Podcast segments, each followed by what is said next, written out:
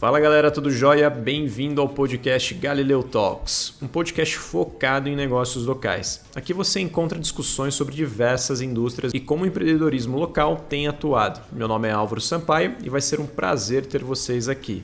Enjoy the ride!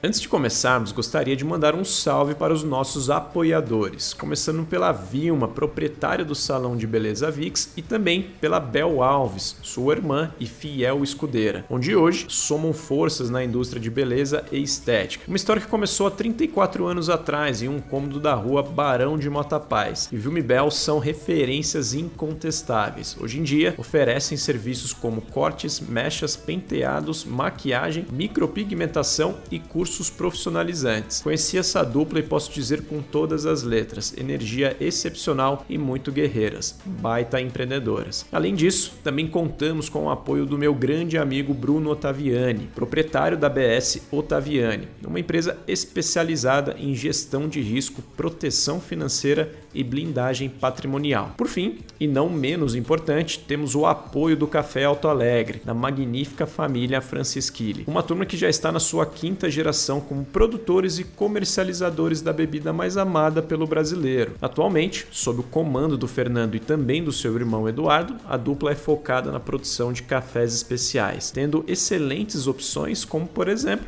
o Bourbon Amarelo, o Catuaí e também o Mundo Novo. Graças a eles, esse podcast tem melhorado cada vez mais. Então vai aqui o meu muito obrigado. Para quem se interessou, todos os contatos estarão na descrição desse episódio. Né? Eu tinha um X no mapa, meu X era o Brasil. Se eu tivesse, se eu não soubesse, eu tá dando volta lá em Alberta até hoje. E a nossa vida é igual. Se você não sabe até onde você quer chegar, o que te faz feliz, qual que é o seu propósito, como é que você vai chegar lá, velho? Você não vai chegar nunca.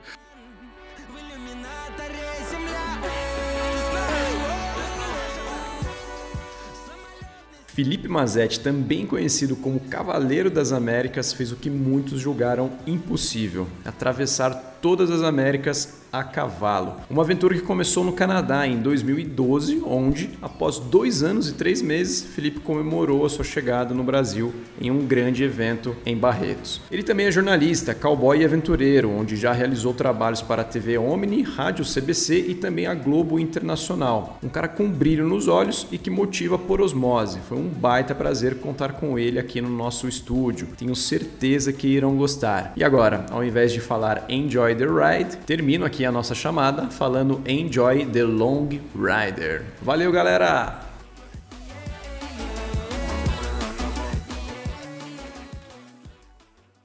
Fala galera, aqui quem fala é o Álvaro, eu sou o criador do podcast Galileu Talks. Estamos com um convidado super especial hoje, mas antes de falar o nome dele, quero apresentar também aqui um novo formato que a gente está uh, pregando aqui no nosso podcast, no nosso bate-papo, onde a gente também vai ter um co-host aqui, tá?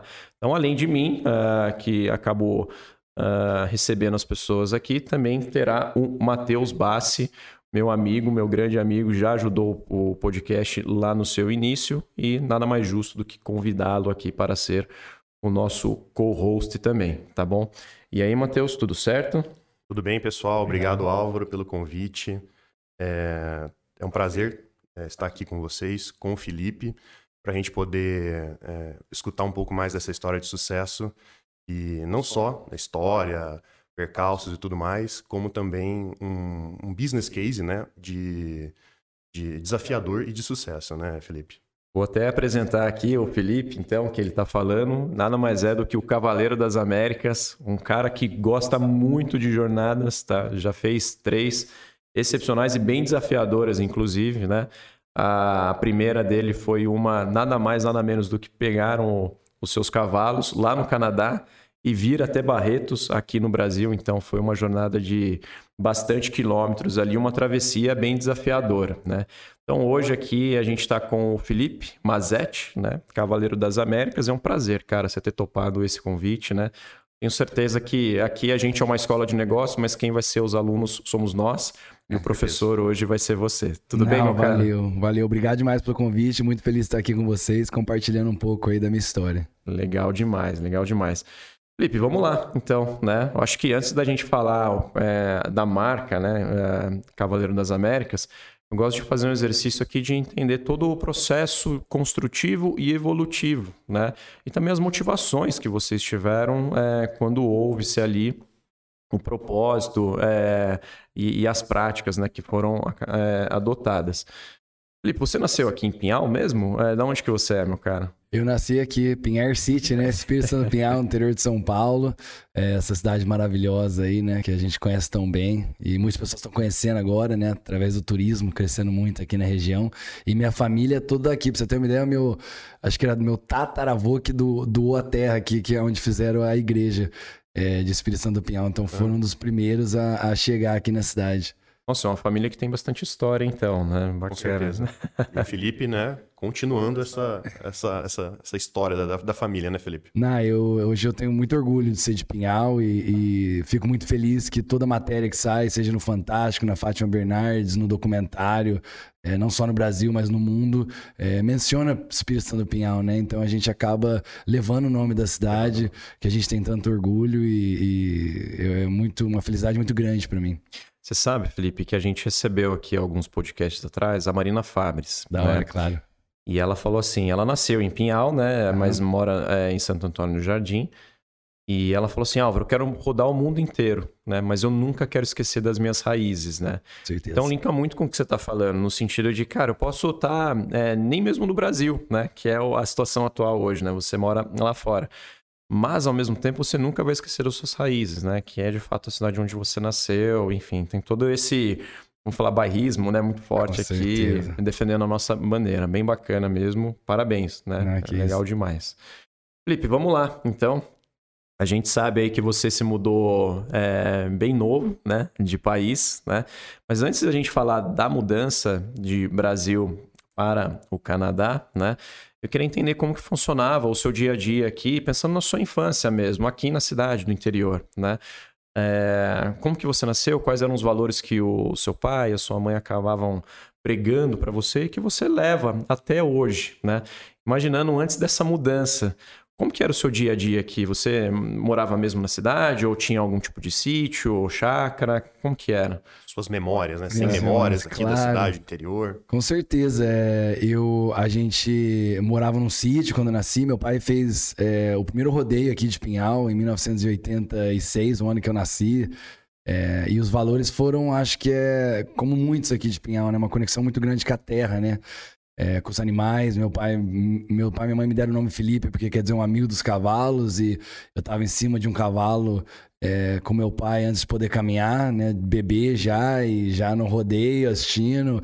Meu pai montava em touro, montou em cavalo, é, laçava. Então ele foi o primeiro super-herói na minha vida, né? Eu queria ser um cowboy que nem ele. Eu, eu era apaixonado pelos cavalos e as memórias são isso. Tá no sítio, é, tá em volta de cavalo, tá em rodeio, jogando bolinha de gude no cardioleme, é, brincando com os meus primos e, e, só coisa boa, sabe? Eu sempre falo que eu, eu sou muito abençoado, eu tenho uma família maravilhosa.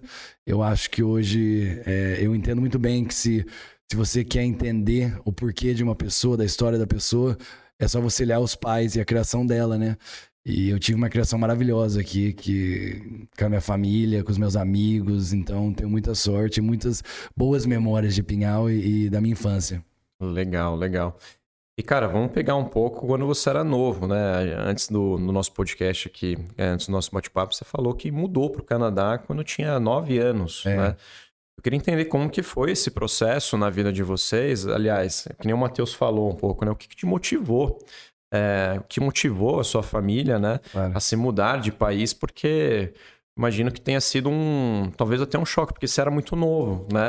Nove anos ali mudar de país. A gente tem, tem, tem medo de mudar de país até hoje, que a gente está mais velho, né? Imagina com nove anos de idade. Né? Com os primos, com né, a cultura toda estabelecida aqui, claro. né, residência e tudo mais. Não, foi, uma, foi a maior dificuldade da minha vida até então, né? Mas é, olhando para trás, fazendo uma reflexão, foi um grande momento na minha vida, né? Foi um momento que eu, eu vivi a diversidade, né? Então me ensinou muito. Talvez eu não teria feito essa jornada se não fosse aquele momento. É, meu pai, ele também foi um aventureiro. Com 16 anos de idade, ele viajou o mundo de mochilão com o irmão dele, trabalhando, viajando, trabalhando, viajando, e foi parar no Canadá, é, trabalhando numa fazenda de tabaco. E se apaixonou pelo país e falou: um dia eu vou trazer minha família para cá, vamos morar no Canadá. Passaram-se vários anos, é, tava ele casado com a minha mãe, tinha eu e a minha irmã Paola até então. Hoje eu tenho a outra irmã Isabela, mas nasceu muito depois. É, e ele vendia café, exportava café, tinha uma torrefação, como muitos de Pinhal, né? Em algum momento trabalhou com café. E ele tinha uma, uma torrefação aqui e começou a exportar café para o Canadá. E fez uma, uma, uma amizade muito grande com uma família de italianos que comprava o café dele lá e viu a oportunidade, cara. Falou. Porque o mais difícil é você ter um contato lá, né? Ter um, alguém para te ajudar, comprar uma casa, saber qual cidade ir. E aí fez esse contato, viu tudo que ele tinha aqui no Brasil e levou a gente para lá. Quando meu pai falou para mim que a gente iria pro Canadá, eu não sabia nem o que, que era o Canadá, né? Não, não, nem imaginava. E aí a gente chegou lá, você imagina, né? Tudo era diferente, desde a da cor do asfalto, é, o chocolate, a comida. O primeiro dia que eu fui na, na escola, cara. Parecia que um urso ia me engolir. O medo era gigantesco. chorava, não queria entrar. E aí entrei. Podia estar escrito alienígena na minha camiseta, porque eu era totalmente diferente das crianças que estavam lá dentro, né? O, hum. Meu cabelo era diferente, minha roupa era diferente, o lanche na hora de comer era diferente. Hum. É, mas o que eu não sabia é que eles também amavam futebol, eles também eram crianças. E em poucos minutos ali no primeiro recreio, com uma bola, eu já fiz meu melhor amigo, que é meu melhor amigo até hoje, o Mark. É, e aí eu acho que eu vi que o medo é um monstro que existe na nossa mente, né? E quando a gente pensa nele, ele é muito maior do que ele realmente vai ser quando você está lá e tem que enfrentar ele. E, e, eu aprendi muitas lições, aprendi inglês, fiz muitas amizades lá e acabei fazendo minha vida é, naquele país maravilhoso que é o Canadá. Cara, deixa eu te perguntar, é, o, a parte do Canadá que você ficou foi a parte que você fala inglês mesmo ou a, a francês? Isso, a parte do é. inglês era uma cidade pequena, a 40 minutos de Toronto, que é a maior cidade do Canadá, chama Bolton, em Ontário, a província de Ontário. Ah, entendi.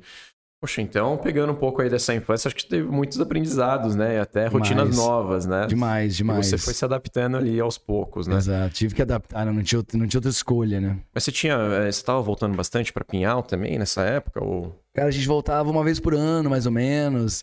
Então eu sempre tive uma ligação muito forte, né? Com, com a minha família aqui, minha avó, meus tios, meus uhum. primos. É, apesar de estar longe, é, meus pais sempre prezaram o português, a gente sempre falou português dentro de casa. Muitas pessoas falam, pô, mas você morou desde 9 anos no Canadá, você não tem, não tem sotaque, né? Você conhece um monte de gente que, que fala enrolado porque é natural, né? Mas perde um pouco a língua, né? Perde, né? Perde e pega um sotaque, né? Mas é. como a gente sempre falou em casa, eu, eu voltava pro Brasil, é, eu continuo essa ligação com o Pinhal e com a minha família aqui. O Felipe, e lá, é, você tinha essa ligação também que você tinha aqui em Pinhal com relação à fazenda, aos animais e tudo mais? Ou você morava numa casa assim mais tradicional, canadense, aquela sem muro, aquela ruazinha pacata? É, muro não existe lá, né?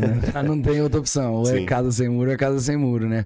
É, minha vida mudou muito quando a gente foi para lá. Por quê? Porque é muito difícil você emigrar para um país. Ainda mais um país onde seu dinheiro vale tão, tão pouco, né? Então a nossa vida mudou completamente, né? Meu pai, eu sempre falo, meu pai e minha mãe, é, o que eles fizeram para mim e para minha irmã é uma coisa assim muito linda, porque eles deixaram uma vida, que uma qualidade de vida que a gente tem no Brasil e foram ralar lá, né? Meu pai trabalhou relacionado à construção muito tempo, minha mãe chegou a limpar a casa. Primeiro Natal a gente não tinha dinheiro para dar presente. E o cavalo é um animal muito caro. Então o cavalo saiu da minha vida, se distanciou da minha vida por muitos anos. E aí, quando eu tinha 12 anos de idade, a, a nossa, 12 a 14, meu pai já estava trabalhando, já começou a melhorar a vida. Ele me mandou numa, é, numa viagem. É, para a parte oeste do Canadá, onde tem os mais rodeio, tem mais cowboy, e eu me encontrei no maior rodeio do Canadá, o Calgary Stampede. E, cara, eu tava assistindo laço de bezerro e foi uma coisa muito forte, sabe? O cheiro do lugar, sabe? Eu, eu assisti, vendo aqueles cavalos, os caras laçando. Foi uma coisa muito forte, sabe? Como se estava faltando algo na minha vida. Uhum. E aí, no momento que eu voltei para casa, eu falei, pai, eu quero laçar, eu quero voltar a montar. E aí eu voltei ao cavalo, comecei a laçar nos rodeios. É ali que você se redescobriu, vamos Exatamente. dizer assim. Você se reencontrou, né? Exatamente, me reencontrei e, e, foi, assim, uma, uma fase muito linda da minha vida. Acabei qualificando duas vezes. É, lá tem um torneio de, da High School, High School Rodeo Association. Entrei na final duas vezes, fazia parte do All-Star Team, aprendi muito, fiz muitas amizades. E e, outra coisa que me ajudou com, com, a minha jornada, né? Eu, hoje eu olho assim a minha vida, a minha história e vejo que foi tudo escrito pela mesma mão, sabe? Eu acredito muito que todo mundo tem a sua jornada, todo mundo tá aqui nesse plano por alguma razão. É, e essa era a minha, cara, porque tudo que aconteceu na minha vida me preparou para aquele momento que eu, que eu saí a cavalo do Canadá. Quer fazer uma pergunta aí? Não? Ligou? Gostaria de linkar né, é, essa sua, esse seu reencontro, Felipe, com uhum. realmente o, o, o, princípio, né, a semente da, é. da, dessa ideia, da, dessa jornada, desse desafio, desse alto desafio, né, autoimposto. Uhum. É, se você se inspirou, qual foi sua inspiração? Se você viu alguém fazendo, se você é, se inspirou em pessoas do passado que fizeram travessias para é, descobrir outros, é, outras terras, outros países, esse tipo claro. de coisa, né? Qual que foi sua inspiração? Isso é legal, porque, desculpe interromper, claro. Felipe, isso é legal porque, é, imaginando aqui a sua história, né? Até então, quando a gente estava falando aqui, você se reencontrou com o cavalo de novo, né? Nos com torneios, certeza. enfim, entrou na comunidade de novo, encontrou um animal, a conexão acabou voltando, né? Sentiu aquele propósito muito forte de novo, né? E daí teve ali uh, uma rotina, eu acho, mais intensificada nesse sentido. Exato. E daí houve, né, o, o dia que, poxa, vou aqui colocar uma sementinha de uma ideia de fazer uma travessia, né, uma jornada, uma aventura, também linkando com o que o meu pai acabava fazendo é, nas viagens dele no passado. É, explica um pouco pra gente o que, que te motivou a isso e fazendo esse link também, né? Imaginando aqui que essas fases foram intensificando Daí veio a sementinha, cara, vou fazer isso, né? Quero entender um pouquinho do motivo disso. É, então, esse, esse momento foi extremamente importante. Foi uma virada de chave muito grande, né? Porque se eu não tivesse voltado a esse mundo, eu não teria feito essa jornada, né? Eu voltei para Ontário, a gente não tinha muito dinheiro, então para mim aprender a laçar, eu trabalhava para um laçador muito bom lá. Montava nos cavalos dele, ele era ferreiro, então eu ajudava ele a ferrar para poder é, ganhar as lições né, de como laçar. Então aprendi a, ferrar, aprendi a ferrar. O cara era meio veterinário também, porque ele tinha uma tropa muito grande, tinha que cuidar. Aprendi muito sobre saúde animal, como tratar os animais, como dar uma injeção, como é, um cavalo com soro, como tratar, é, desculpa, com um cavalo com cólica, como dar soro e tudo mais. Mas tudo começou quando eu era criança. A primeira história que eu lembro da minha vida é a história de um suíço que viajou a cavalo em 1925, desde Buenos Aires, na Argentina, com dois cavalos crioulos, até Nova York, nos Estados Unidos. Essa história meu pai contava para mim toda noite antes de dormir. Eu tinha muito medo quando era criança. E antes de dormir, meu pai falava: Felipe, o medo não existe. Aquilo que a gente estava lá atrás, aquele monstro né, que habita todas as nossas mentes. Hoje eu entendo, estudando a mente, lendo muito, que é instinto de sobrevivência. Né? Quando a gente morava na caverna, não era pra você sair, você tinha o fogo, você tinha o conforto ali, o seu cérebro tava falando pra você, você fica aqui, filha, tem urso que vai te comer, tem tigre, né? Ele tá ligado ao nosso sistema nervoso, a gente tava falando sobre adrenalina é, um pouquinho atrás, tudo isso tá ligado pra gente sobreviver, né? E só que ele falava que era um monstro. E para mostrar para mim que esse monstro não existia e que a gente tinha que enfrentar ele, silenciar ele, senão você não fazia nada com a sua vida, ele contava a história do suíço. Uma história que ele aprendeu de um tio avô dele quando ele era criança. E se tornou sonho dele um dia fazer uma jornada de longa distância a cavalo. Mas ele teve filho, ele casou cedo, nunca fez. E aí começou a contar a história para mim. Aí eu lembro, como se fosse hoje, sabe, no sítio da família, no cavalinho, no petiço ali, imaginando que eu era aquele suíço, sabe? Nadando no rio, cheio de crocodilo, cruzando o México, sabe? E se tornou um sonho na minha vida. Aí passaram anos, passaram meses, muitas coisas mudaram. Fui pro Canadá com nove anos, só que uma coisa nunca mudou. Esse sonho, essa vontade, sabe? Aquilo, aquela sementinha atrás, pensando. E aí no último ano de faculdade, eu sei jornalismo, graças a uma bolsa de estudos. Meus pais voltaram pro Brasil quando eu tinha 18 anos. E eu tava no último ano e foi uma coisa muito forte, cara, sabe? Eu comecei a pensar cada vez mais, cada vez mais. Será que é possível hoje, no século XXI, uma coisa é você viajar a cavalo em 1925, quando o mundo era feito para você viajar a cavalo? Você ia daqui de Pinhal até Jagu- Jaguariúna, tinha um lugar pra você deixar o cavalo, tinha um lugar pra comprar feno. Todo mundo viajava a cavalo. Não de Buenos Aires até Nova York, mas você viajava a cavalo de uma comunidade a outra. Querendo ou não, falei, você tinha uma infraestrutura, vamos dizer assim, uma Claro, logística exato, para tinha uma cavalos, logística que hoje pra- não existe. Que hoje não existe. Então eu falei, será que hoje, no século XXI, tem gente ainda viajando a cavalo? E aí bus- busquei no Google, na internet, vi que tinha uma associação de cavaleiros de longa distância, the Long Riders Guild. Aí, pô, já comecei a ver gente viajando na Rússia, na América Latina, na Europa. Aí eu peguei, cara, é, foi uma coisa assim muito forte. Eu nem sabia da, da importância do que eu tava fazendo naquele momento, mas hoje eu vejo que foi o primeiro passo. Eu entrei no Facebook um dia, escrevi ali, eu vou voltar pro Brasil a cavalo. E aí eu- o medo, né? Fiquei olhando aquilo e falei, nossa, o povo vai achar que eu tô louco, né? E aí vai, posta, não posta, posta, não posta e Deu enter. apertei, dei um enter. Escrevi. E Tem estudos neurológicos que provam hoje que quando você escreve alguma coisa, as chances de você realizar aquele sonho, aquele projeto, É. são muito maiores. Você tem um com- um compromisso público, né? assim, não só um compromisso público, cara, mas eu acho que parou de ser um sonho e se tornou um projeto, Uhum. né? Se tornou um projeto, porque ele estava escrito, ele era real, ele não estava mais Tirou dentro de do mim. mundo É, eu- imaginário e colocou no mundo No do mundo plano, né? Real. Fatos. E aí, o que, que eu fiz? Eu não tinha nada. Eu não tinha cavalos, eu não tinha o cargueiro, eu não tinha a cela, eu não tinha o dinheiro, eu não tinha o know-how. Eu nunca tinha viaja- viajado a cavalo na minha vida. Eu laçava nos rodeios, mas é totalmente diferente você pegar um cavalo pra treinar duas, três horas por dia, pôr ele na baia, pegar depois de três dias fazer uma coisa e você pegar um cavalo e andar oito a dez horas por dia. Sim. Aí a primeira coisa que eu fiz foi criar meu quarto de guerra. Tinha um apartamento em Toronto, trabalhava dois empregos para pagar com as contas. E aí colei papel branco, cartolina na parede inteira e comecei a escrever, comecei a fazer lista e comecei o planejamento estratégico da, da minha jornada.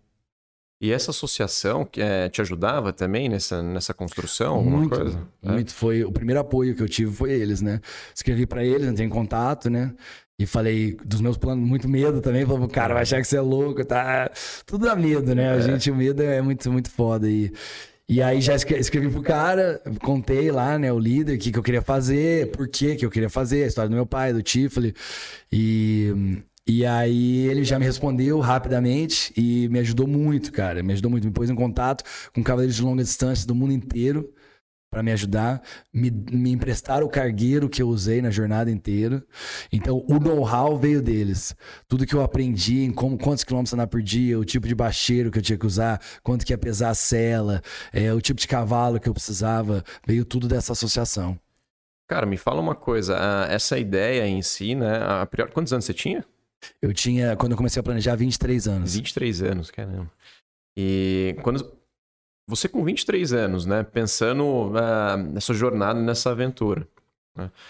E daí, óbvio, tinha também o, né, os insights ali da associação, certo? Mas, ao mesmo tempo, o que estava na sua cabeça? Poxa, eu vou viajar sozinho, né, sei lá, vou trazer outras pessoas aqui. Teve algum momento que você pensou também em convidar pessoas ali para fazer essa trajetória com você, essa jornada com você também? Cara, não, nunca, É? nunca pensei em convidar. Foi uma coisa assim muito. E eu acho que era. Porque eu via dificuldade. Eu via. Eu não pensava muito na, na jornada. Naquele momento eu não pensava na jornada em si. Eu pensava em sair. Uhum. Eu foquei em. Eu preciso. Porque eu precisava de muita coisa para poder sair. Não é que eu tinha os cavalos. Quando minha, minha matéria sai em lugares grandes, 99% dos comentários é se eu fosse milionário, eu também ia viajar o mundo a cavalo. Né? As pessoas dão desculpas porque elas não conseguem sair da zona de conforto, por É. meio de lado e seguir os seus sonhos. Então, É como você tá fazendo, ela tem que expor você para baixo para explicar por que ela não fez. Uhum. Isso é uma coisa que eu aprendi depois. Eu ficava muito triste antes com os comentários. Aí eu comecei a entender um pouco como funciona isso. Mas eu- aqueles dois anos que eu fiquei planejando, eu tinha que conseguir tudo para dar o primeiro passo. Então eu não pensava em eu vou levar alguém comigo, como é que vai ser o México. Não, eu pensava em preparar meu corpo, preparar minha mente, conseguir tudo que eu precisava. Eu escrevi centenas, milhares de e-mails, cartas. O povo não conseguia cogitar que uma pessoa de 20 e poucos anos ia fazer uma das mais longas jornadas a cavalo do mundo. Legal. Então eu levei muito não na cabeça. Entendeu? Foi um momento muito difícil de, de, de che- sabe, perder amigo, de pensar, será que eu tô ficando louco de verdade? Será que eu tô indo pro caminho errado? Porque todo mundo falava isso pra mim. Não todos, mas muitas pessoas. Não faça isso, você vai morrer. Vai morrer, cara. Você é um, você é um jornalista bom. Você pode trabalhar aqui. O que você tá fazendo com sua vida? Você jogando sua carreira no lixo. Por que, que você tá fazendo isso? E aí aquela vozinha começa a falar a mesma coisa na sua cabeça. É o medo também, né? É o medo. A insegurança É também. né? insegurança, todo mundo tem. E, então eu tive que focar tanto ali em, em aprender, em, em- em conseguir tudo o material que eu precisava, que eu não, não conseguia pensar em eu vou levar alguém, não vou levar alguém, isso nunca. Porque nesse momento, Felipe, no seu quarto de guerra, foi assim que você Isso. disse, né? É, você trabalhava em dois empregos Isso. para pagar compromissos e tudo mais. Você já tinha um cavalo ou não? Não Você- tinha nada. Não tinha nada. Só uma ideia na Meu cabeça. cavalo nem a uma- cela, nem a ferradura. Eu uma tinha um vontade, sonho. Né?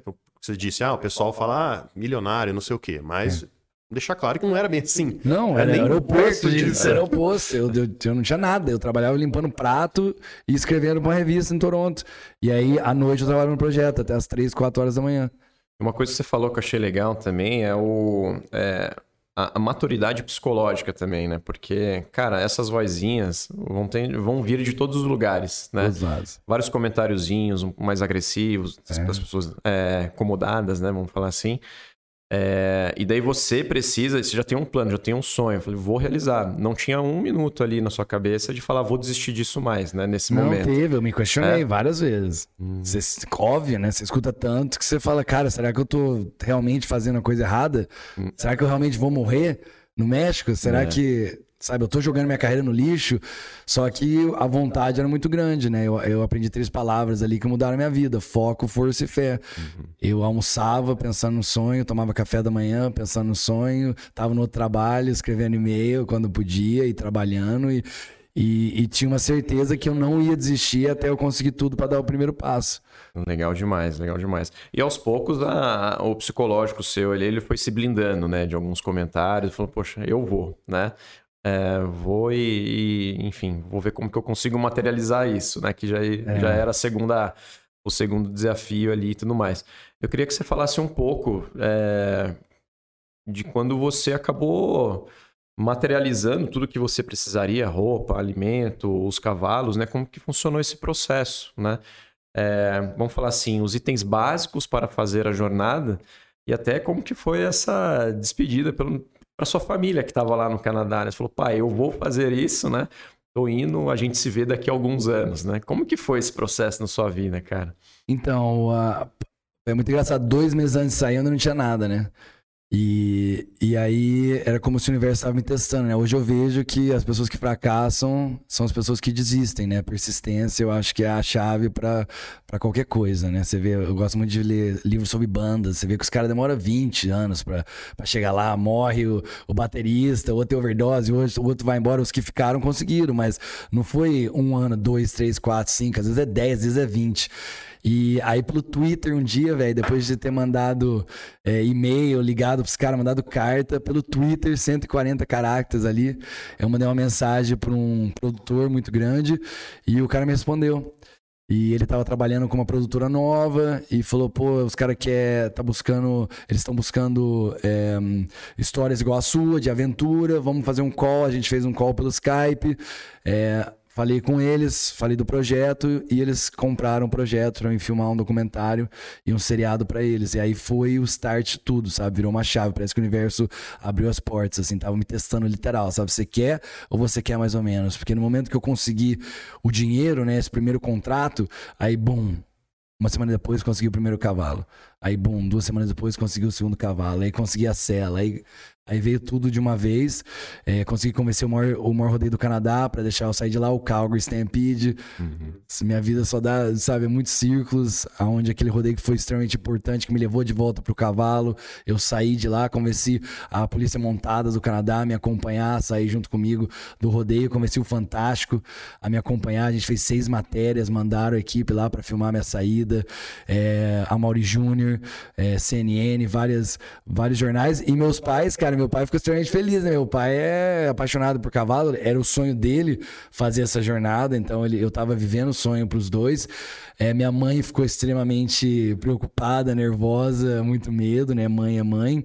Mas ela, eu sempre falo que eu sou muito grato aos meus pais que eles nunca cortaram minha- as minhas asas, né, cara? Você imagina uma mãe que sabe que o filho vai sofrer extremamente, que talvez ele não chegue em casa e nunca falou pra mim não fazer. Só me apoiou desde o primeiro dia. Então, sou muito grato à minha família inteira, meus pais, as minhas irmãs, é, que foi assim, eles foram a, a pedra, né? Foram tudo, tudo. Porque se, se minha mãe tivesse falado pra mim, filho, não quero que você faça isso, aí o peão pensa, né, velho? É, aí ia abalar um pouco, né? Aí abala o seu psicológico. É. Mas a minha mãe, meu pai, a, a minha irmã, a, a, Paola, né? A Isabela era pequenininha, era cementário bebê, sempre me apoiaram, cara. Nunca falaram, não faça isso. Foi, assim, um dos poucos ali que falavam, não, vai dar certo, vamos tentar. Meu pai ligando pra rancho pra tentar achar cavalo também, pros caras me dar cavalo. E minha mãe ajudando, fazendo camiseta pra vender, arrecadar dinheiro. Então, foram, assim, extremamente importantes para essa jornada. Sabe o que eu queria destacar aqui também? Você falou um, um, alguns minutos atrás, né? O Felipe, ele vem, o nome Felipe, né? É, significa amigo dos cavalos, Sim. né? É, eu acho que um, de todo esse processo, uma vez que você já tinha é, o dinheiro, né, o subsídio ali, já estava também arrecadando via outras formas, né, é, comprando os itens básicos, e, enfim, tinha os cavalos, né, que você precisaria escolher para te acompanhar nessa trajetória. E, cara, eu imagino que não seja uma, uma decisão tão trivial, assim, tão simples, porque aquele cavalo basicamente vai ser o seu filho, o seu irmão, o seu parceiro durante anos, né? É. Então não é só chegar num rancho e falar, ah, eu quero aquele cavalo lá porque eu achei ele bonito. É. Não é só isso, né? Porque tem uma conexão animal, né? Claro. Você é um amigo do, do, dos cavalos, né? Que a gente tá falando aqui do nome Felipe. É, cara, me conta um pouquinho de qual, quais cavalos você acabou é, escolhendo, né? Uhum. E o porquê, o que, que, chamou a atenção nesses dois cavalos, né? Ou três, não sei quanto que você acabou então, levando. É, não fui eu que escolhi os cavalos, foi Deus, o universo. Eu não tinha dinheiro. É, se eu tivesse dinheiro, eu teria comprado duas mulas para fazer isso, né? Seria muito mais, melhor, muito mais fácil. Os cavalos foram dados para mim, né? Dois Sanches montando me deram os dois cavalos para fazer a jornada. O French e o Bruiser. Então é o que eu falo pra você, cara, já tá tudo escrito. No, no, eu, eu, todo mundo fala, pô, por que, que você fez isso? Ninguém acorda um dia e decide cruzar o México a cavalo, Honduras, Guatemala, ver gente morta por tiro, quase morrer, passar fome, sede, calor, frio né? Isso já, já tá, era o meu destino, velho. Tipo, não, não tem outra maneira de explicar isso a, a, não ser que todo o instinto do meu corpo, toda a célula tava falando que eu tinha que fazer isso. Tudo, tudo que aconteceu na minha vida me levou para aquele momento, ou eu fazia ou não fazia nada. E os cavalos foram escolhidos por Deus. É, o French e o Bruiser, conheci eles sete dias antes de sair. É, o French fazia, fazia anos que ninguém montava nele. A primeira vez que eu fui trabalhar com ele, ele pulou que nem um cavalo de rodeio, quase me matou, rasguei a calça, quebrei o dedo. Nossa. Eu olhando aquele cavalo pular dentro da pista, eu falei, gente, será? O que, que eu tô fazendo com a minha vida? Olha só, cara. Todo mundo esperando que eu ia fracassar e eu tava fracassando antes de dar o primeiro passo. Fantástico ir lá filmar. É. Me fala o primeiro dia, Felipe, como que foi? Saindo, com todos os cavalos prontos, né? Os mantimentos também, uhum. né? As roupas as malas.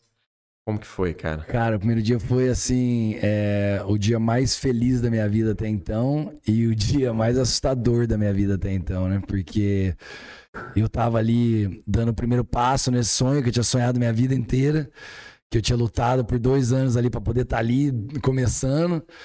É, mas ao mesmo tempo morrendo de medo, né? Porque eu não sabia onde eu dormia aquela noite. Eu não sabia como que eu consegui chegar até os Estados Unidos, como é que eu cruzar os Estados Unidos, cruzar o México, chegar até o Brasil. É, então parecia, eu falo, parecia que tinha uma bola de boliche aqui na goela, sabe? Engolindo medo. E muito estressante, né, cara? Porque. Muito estressante, né? Porque eu tinha que ser o cavaleiro, eu tinha que filmar tudo, eu tinha que conversar com a mídia, eu tinha que fazer tudo, né? Então foi muito estressante. Eu tinha uma namorada também né? nessa época, uma canadense. E deixei tudo para trás, né? Deixei o conforto de uma casa, uma geladeira. É, a minha família já estava no Brasil nessa época, eles voltaram quando eu tinha 18 anos, mas deixando eles para trás também de uma forma, sabendo que eu, que eu iria demorar dois anos ou mais para chegar no Brasil, se eu chegasse. É, e é muito engraçado quando você fala tchau para alguém, geralmente você monta no avião, num carro e vai embora, né? Eu viajo a 3 km por hora, então eu falei tchau pra namorada, passou uma hora eu vi ela ali ainda chorando entendeu? Uhum. Então, a, todo, eu sempre falo hoje nas minhas palestras, todo sonho, todo projeto vão ter grandes sacrifícios. Não vai ser um mar de rosas, né? Então você tem que querer muito. Então você tem que decidir antes de dar o primeiro passo. Você quer ou você quer mais ou menos? Porque vai ser a coisa mais difícil que você já fez na sua vida. E eu queria muito. Então eu continuei descendo pro sul naquele alazão. Eu ouvi uma, ouvi uma frase hoje que, é, que linka um pouco com a história, Felipe. É, não, não interessa a velocidade que você está. Você sempre estará na frente de quem ficou no sofá. Com certeza. Então, você falou que você caminhava, você percorria né, 3 km por hora, né? E não interessa. Foi Exato. o ponto de partida, foi Exato. o que. Aposto que deve ter sido assim, motivador, desafiador, pico de adrenalina, né? Finalmente uhum. comecei, muita preparação, né?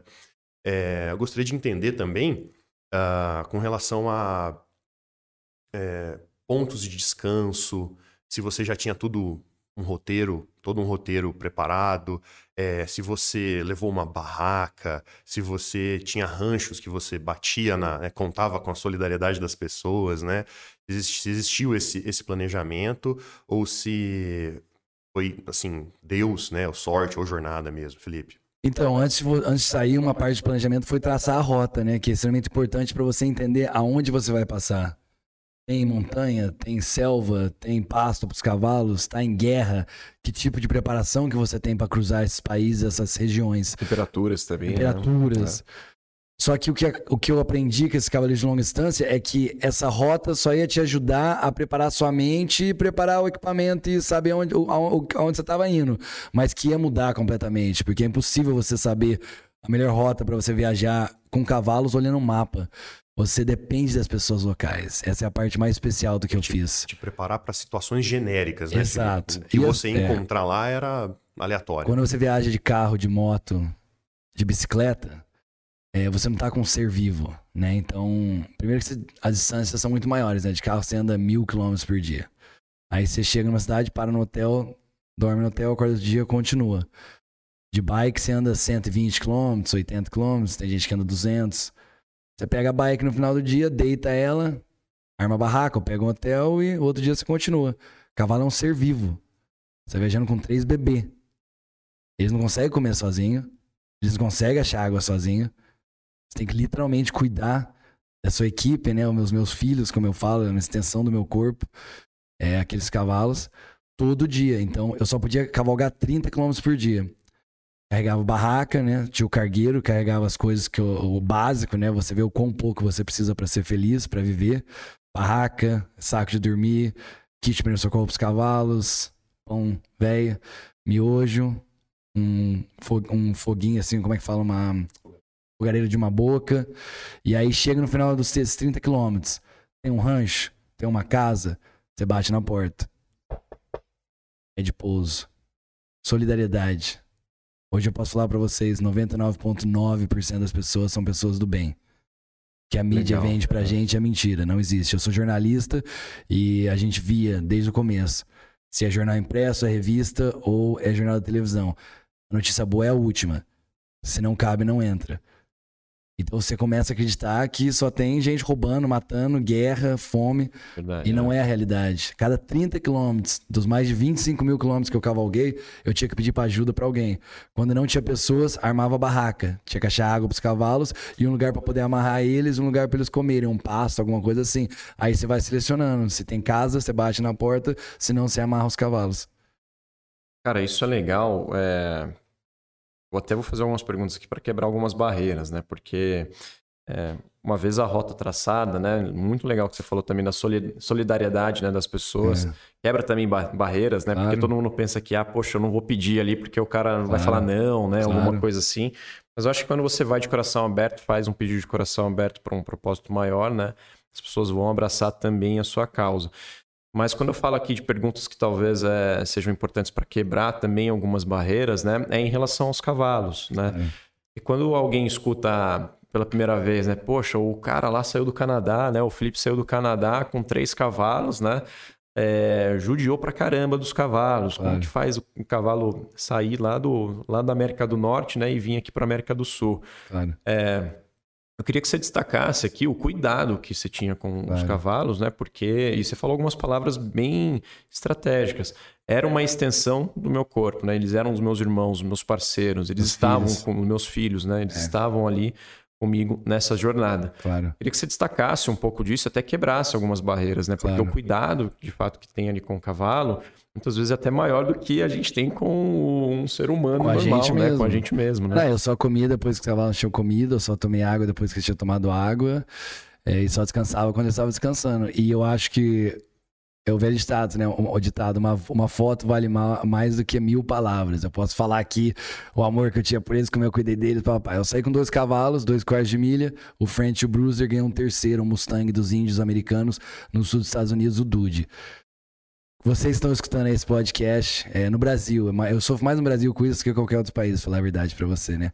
Que falam, pô, tá, coitadinho dos cavalos, maltratou dos cavalos.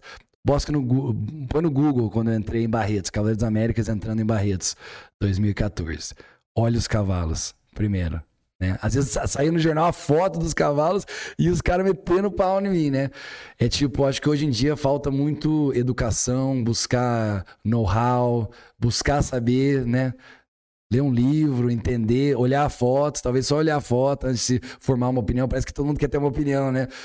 E é muito triste, já fiquei muito triste, porque imagina, eu, eu- quando eu cheguei em Barretos, quando eu tava chegando no Brasil, e eu comecei a ler os comentários, eu fiz o erro de ler os comentários, né? Porque foi muito grande a notícia. Quando eu cheguei, saiu em todo lugar.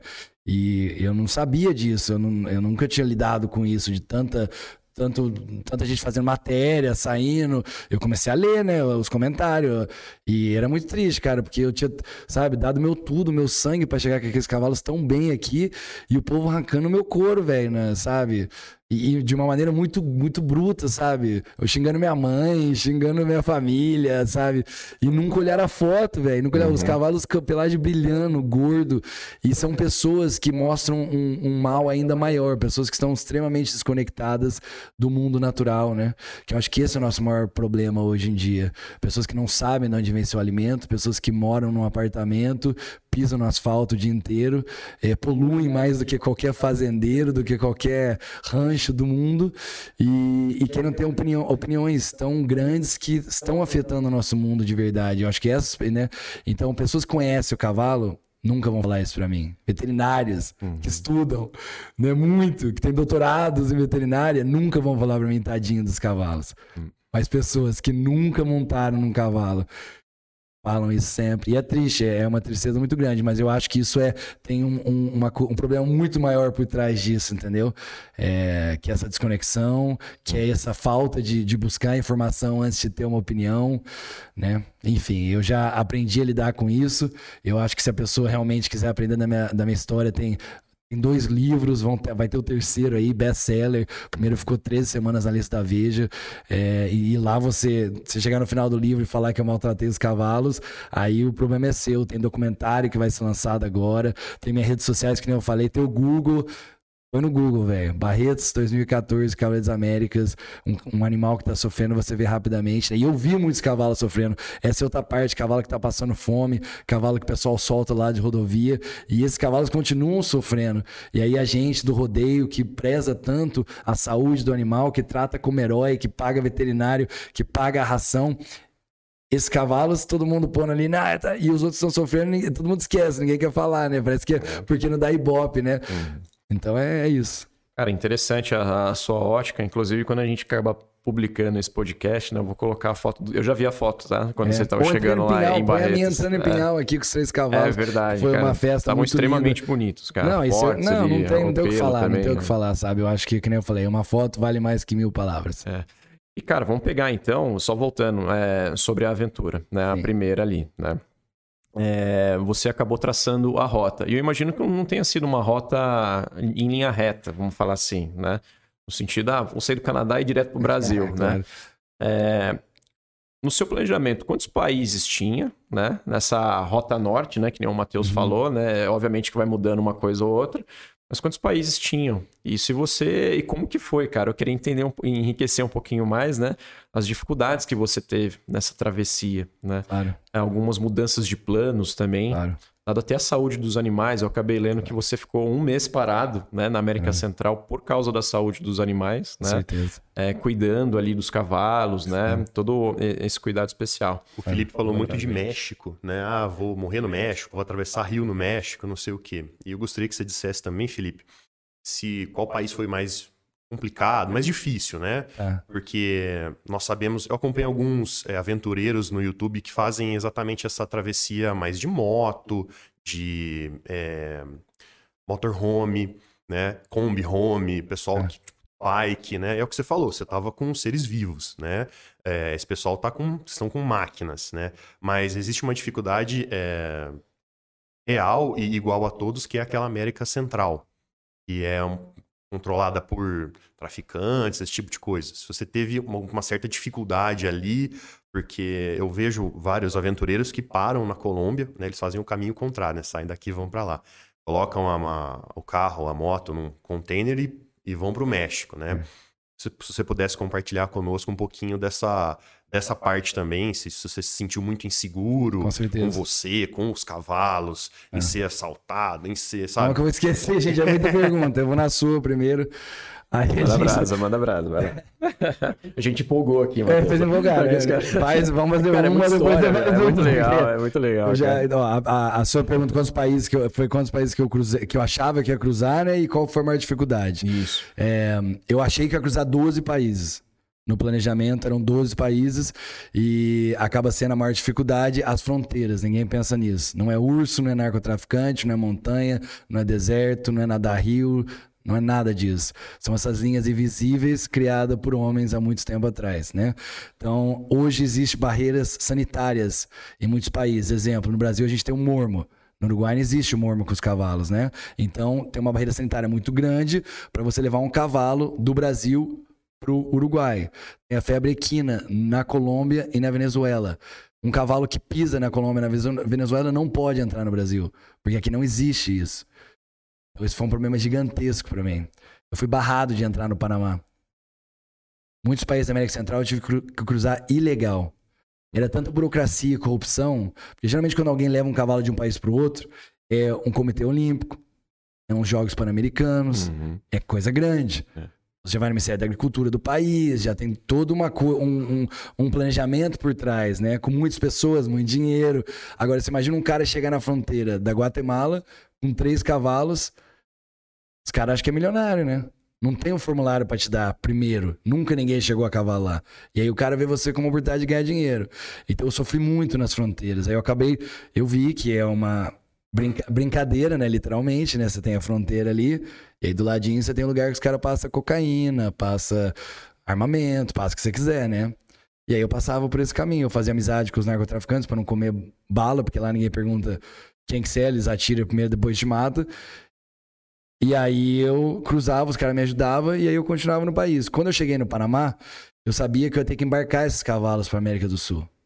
Porque não tem como você cruzar o Gap da Ariane ali, que é uma selva muito grande, não tem passo para os cavalos, e ter o canal do Panamá. Então eu precisava de um de papel. Como é que os cavalos entraram no Panamá? Eu não podia entrar ilegal. Aí começou um problema gigantesco. Para você pôr cavalo dentro do Panamá, eles tinham que ficar seis meses antes no país que você vai fazer a exportação, que era Costa Rica. Uou. E eu não ia ficar seis meses parado. Seis meses Uhum. parado, eu precisava continuar. Aí eu não sabia o que ia fazer. Eu comecei a ver, tem barco que leva os cavalos? Não tem mais naquela região, só avião. Aí eu descobri, falando com o Ministério da Agricultura, se entrasse na Colômbia, no na Venezuela, eu não conseguia entrar no Brasil. Se- no Equador não tinha como ir, não tinha avião. O único lugar era o Peru. Nunca eu tinha feito uma exportação de cavalo da Costa Rica para o Peru. Eu tive que entrar em contato aqui com o Ministério da Agricultura do Brasil, diretor, em Brasília. Barretos me ajudou muito com isso, tiveram que ir lá conversar.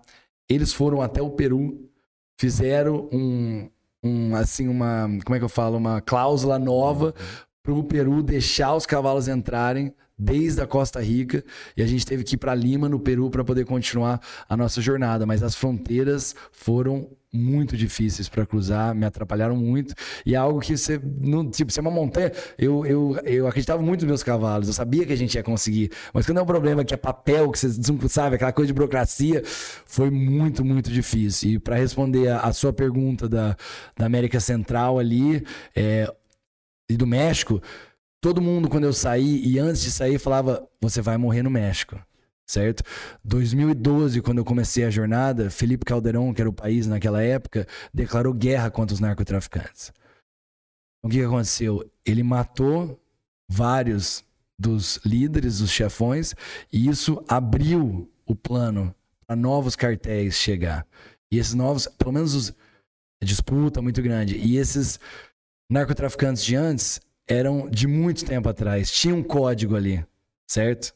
Essa região é minha, essa é sua. Eles conversaram, conversavam. Agora, quando o Felipe Caldeirão matou esses caras e abriu o mercado, aí veio gente que era sanguinária de verdade. Aí que você via aquelas coisas de. No México, hoje, 10 pessoas foram encontradas sem cabeças, sem pernas, sem braço, com coisas escritas no seu corpo no centro de uma cidade. Oh. Os caras não só te matavam, eles estavam mandando uma mensagem. Uhum. E eu tava por entrar no país a cavalo, andando a 3 km por hora, 30 km por dia. Então, todo mundo falava pra mim, você vai morrer. Só que daí eu falava pras pessoas, você já foi pro México? Não, nunca fui. Então, como é que você sabe que eu vou morrer? Só que daí quando eu cheguei no sul dos Estados Unidos, todos os mexicanos que eu conhecia falavam pra mim, eles vão te matar no México. Aí você começa a acreditar, né, velho? É. Eu tô indo pro meu funeral, né? Tô indo pro meu funeral, vou morrer, não é, é possível. E o um medo gigante. Quando eu entrei no México, meu pai me encontrou na fronteira, minha mãe falou: você que fez o menino fazer a viagem, agora você vai lá com ele. Se alguém vai dar um tiro nele, você pula na frente. Minha mãe mandou meu pai, meu pai. A sua mãe mandou seu pai. Não, é, brincadeira, é. mas meio sim, muito nervoso, muito medo. Meu pai queria cavalgar comigo, então já que tava lá, eu vou, vou no norte do México. Meu pai me encontrou na fronteira, Orinaga, e a gente demorou sete dias para chegar na primeira cidade, cruzando o deserto de Chihuahua, que é totalmente controlado pelo narcotráfico. 90% das drogas que vão da Bolívia, do Peru, aí é transportada pela América Central chega no México, cruza o deserto para entrar nos Estados Unidos. E foi assim, filme de bang bang, né, velho? Muito medo, mas de novo, o medo é muito pior quando você pensa nele. A gente chegou no México, nenhum país celebrou o meu país como México. Só o Brasil, eu sou brasileiro. Mas lá, cara, tinha dia que 10 pessoas andavam comigo a cavalo. Teve um dia que mil cavaleiros em Amazonas montaram seus animais e andaram o dia inteiro comigo, mil pessoas. Uou. Sabe, o pessoal fazia festa de três dias. O pessoal não sabia o que dá pra gente. Era tequila, era pizza do lado da estrada. Era, sabe, é uma coisa maravilhosa a maneira que os mexicanos celebraram a viagem. Compraram né, a é, ideia. É, compraram a ideia, mas o perigo mesmo não foi no México, foi na América Central. Na Guatemala, eu vi duas pessoas mortas por tiro. Uhum. É, fiquei na casa de um narcotraficante para entrar em Honduras. Três dias, todo mundo com a K-47. O cara tinha uma mansão uhum. no meio das montanhas, tinha um zoológico gigantesco. Ele, ele morava numa casa, numa mansão, no meio de uma vila, no meio do nada, da selva. Tinha um muro gigantesco em volta de tudo, como um, uma, como é que fala, uma base de. de uma fortaleza, uma né? fortaleza. Uhum. Crianças de 9 anos já portando arma. E aí você entra na realidade dos, dos caras. E o pior momento foi é, na capital de Honduras, Tegucigalpa. Eu tava ficando na casa de um casal e o dono da casa tentou matar a esposa dele com cinco tiros. Eu era a única pessoa ficando ali naquele momento. Eu não sabia se ele tinha matado ela, se ele ia vir me matar, porque eu era a única pessoa que tinha visto aquilo, sabia do que estava acontecendo. Enfim, ali foi muito perigoso. É Deus que eu acho que me protegeu, Nossa Senhora da Aparecida, porque foi, foi bem embaçado ali, muito perigoso. Cara, uma montanha russa de emoções, né? E, e situações também. Né? Mas vamos pegar aqui a, o, o lado. É, não é o lado cheio do copo, né? Mas as, as, as experiências boas que você. Eu vou até vou destacar aqui o, os passeios, né? Que é, quando você chegou no México, né? Tinha lá os perrengues, né? E que precisam ser falados sim, né? É, mas vez ou outra tinha pessoas que cavalgavam junto com é. você, né? Você falou de mil pessoas. Mil lá. pessoas. É, eu acho que nesse momento, acho não, tenho certeza, mas parecia que a travessia já estava já num contexto até global quando a gente está pensando aqui, né? Com certeza. Porque você saiu lá do Canadá, passou os Estados Unidos e depois já estava no México, né? E as pessoas no México já sabiam da sua história. Né? E falou, poxa, eu quero andar junto com esse cara, né? Claro. Então isso foi bacana também no sentido de que dava mais gás, né? Mais energia para você também, né? 100%. No sentido, poxa, eu passei um dia do cão ontem, é, né? É. Possivelmente é, é, situações mais estressantes, mas no outro dia eu tava cavalgando com esse mil contato, pessoas. contato, cara, esse contato com o ser humano, né? É, foi muito solitária a jornada. Essa é a parte mais difícil. Eu carrego muitas cicatrizes no meu espírito desse, desses momentos que eu passei sozinho, passando perrengue, achando que ia morrer. Mas esse contato com as pessoas, você é adotado por essas famílias em todas as Américas, sabe? Você é um aprendizado muito grande, né, cara? Você ter a oportunidade de almoçar, de jantar com pessoas que é narcotraficante, o outro é político, o outro não tem nada, sabe? Um é branco, outro é preto, um é judeu, outro é católico, um é da Guatemala, outro é do México. Você vê que todo mundo é igual, cara. Todo mundo só quer amar e ser amado, sabe? Todo mundo quer o melhor para sua família, todo mundo quer o bem para sua comunidade. Todo mundo quer uma oportunidade para trabalhar e ter uma vida melhor. E então isso me mudou como pessoa. Tem uma família na, teve uma família na Guatemala que sacrificou a única galinha que eles tinham, o único frango que eles tinham ali que eles estavam guardando pro Natal para me dar de comer aquela noite. Caramba, cara. Né? Uma família que morava num barraco. E muitas vezes a gente a gente mensura riqueza com coisas na nossa sociedade, né? Que carro que você tem? Quantas casas que você tem? Quanto você tem no banco? Isso não é riqueza, meu amigo. Riqueza é ser tua família, poder abraçar seu pai, sua mãe, um telhado em cima da sua cabeça, ter tempo para passar com essa família. Uhum. E eles viram minha pobreza naquele momento. Então eles me deram tudo que eles tinham. Tudo que eles tinham. As pessoas, as pessoas que tinham menos parece que davam mais. Sabe? Te dava tudo. E os que tinham também te davam, te ajudavam. Aqueles narcotraficantes, os caras, vão te matar, pá. Os caras eram muito mal. Você via no olho dele, não conseguia olhar no olho do cara. Era um, era um negro, sabe, opaco, não, não tinha luz. Uhum. O seu olho tem um luz, uma luz, o seu tem, o meu tem. O deles não tinha. Você via que tinha muita coisa ali. Só que comigo o cara me tratou como um filho dele. Sabe? Eu acho que essa solidariedade que eu encontrei é, acaba sendo a parte mais especial, assim, da jornada e faz tudo valer a pena. Ah, com certeza. Cara, bem, bem bacana. Tô até sem palavras aqui é, agora. Excelente, excelente.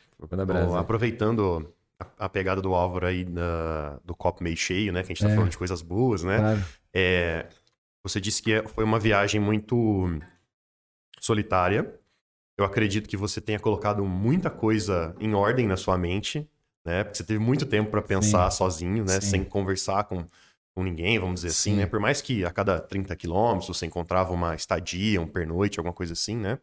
Mas você teve muito tempo para pensar, né? Sim. O que provavelmente é, é bagagem para suas palestras de, de hoje em dia, para o seu livro, claro. para o seu documentário.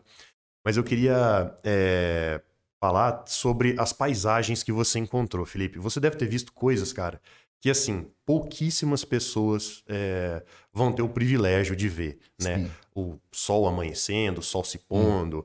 é, uma montanha X, uma floresta Y, um animal Z, né? Sim se você tem alguma imagem assim que, que você viu assim, ah, olha, Deus existe por conta dessa, dessa imagem, sabe? Cara, eu, eu era ateu antes de começar a jornada, né? Eu não acreditava em Deus. Eu vinha, o, a minha família toda, minha avó quer me matar quando eu falo isso. Né? Eu falo no documentário, minha mãe já, só vai ver que você falou isso. Foi a minha verdade, velho.